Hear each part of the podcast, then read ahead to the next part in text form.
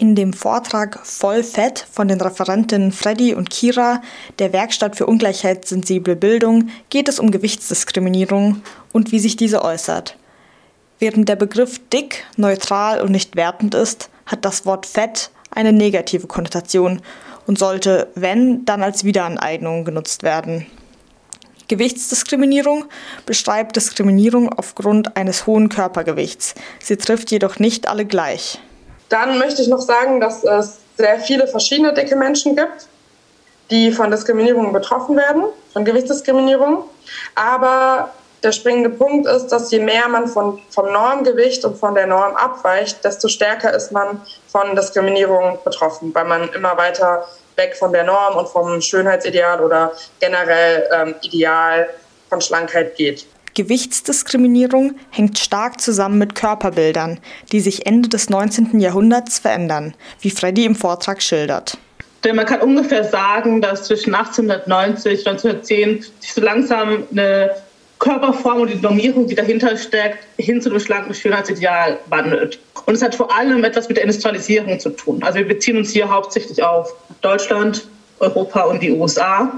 Denn vor der Industrialisierung gab es Hungersnöte, durch ähm, Umwelteinflüsse war es immer sehr schwierig, irgendwie große Mengen an Essen für die Bevölkerung irgendwie zu, aufrechtzuerhalten. Deswegen galt Körperfett meistens als Zeichen von Wohlstand und körperlicher Gesundheit, weil man eben die Möglichkeit hatte, wenn man reich war, Zugang zu Essen zu haben. Und erst durch die Industrialisierung, durch gerade eine Massenproduktion, die durch die Industrialisierung irgendwie möglich war, hat man eben so der Nahrungsknappheit ähm, entgegengearbeitet. Und damit hat sich auch so dieses Bild gewandelt. Kira beschreibt Gewichtsdiskriminierung auf drei Ebenen. Die individuelle Ebene, die auf persönlichen Handlungen basiert.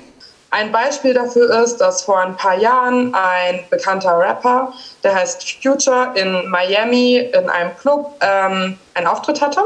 Und er hat dann der, den TürsteherInnen gesagt, dass er nicht möchte, dass dicke Frauen reingelassen werden.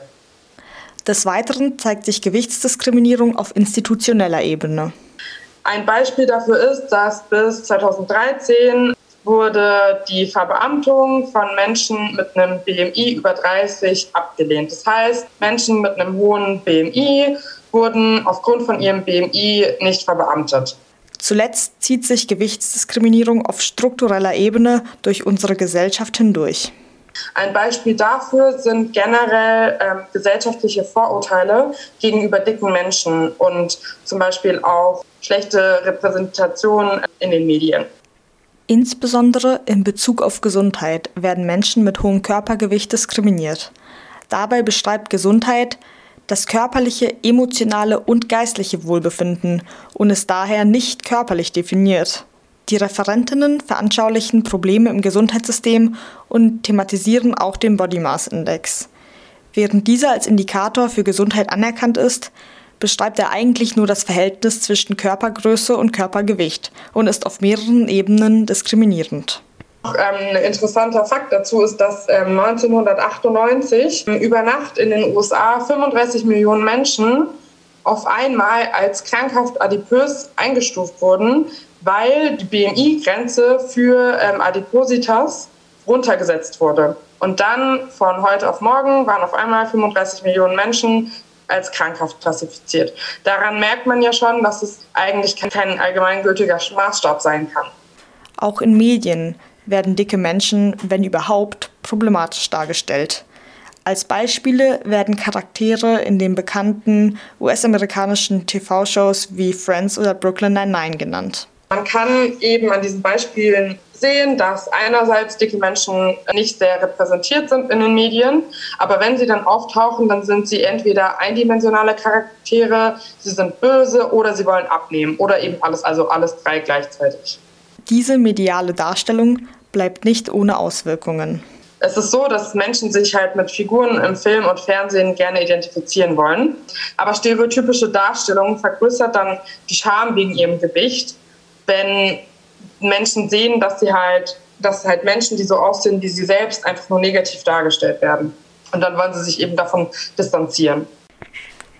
Freddy und Kira fokussieren in ihrem Vortrag die Verflechtungen mit anderen Diskriminierungsformen.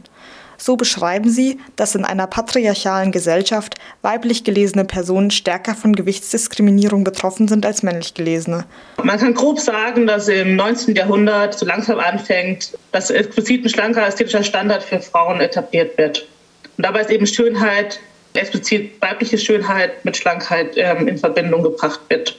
Und eben Schlankheit wird dabei explizit als weibliches und eben nicht als männliches Schönheitsideal propagiert.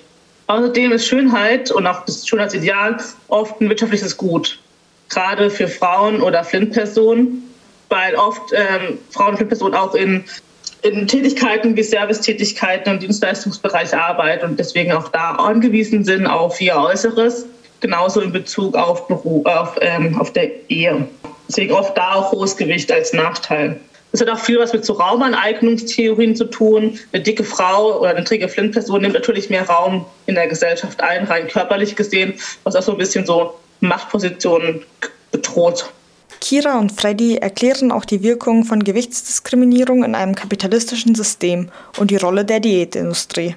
In der kapitalistischen Logik sind nicht alle Körper gleich verwertbar und Gewichtsdiskriminierung dient als Rechtfertigungsstrategie für soziale Ungleichheit.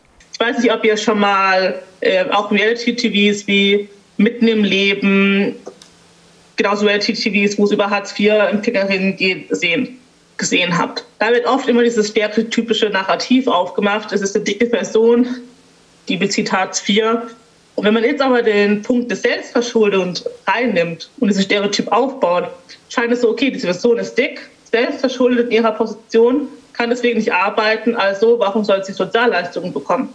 Es werden auch Parallelen in den Mechanismen der Diskriminierung bei Rassismus und Gewichtsdiskriminierung aufgezeigt.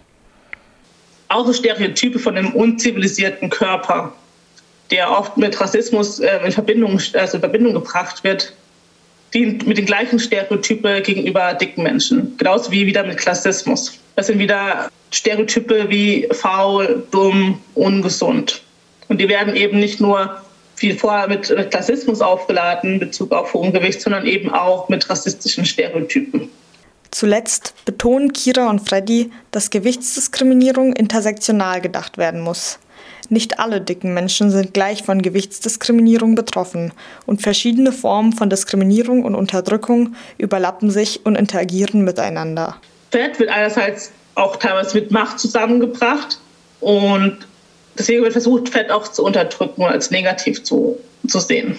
Vorurteile, Diskriminierung aufgrund des Aussehens richten sich unverhältnismäßig oft gegen Frauen, die eben nicht weiß sind, nicht Angehörige der Mittelklasse, nicht heterosexuell, nicht jung, nicht körperlich leistungsfähig sind.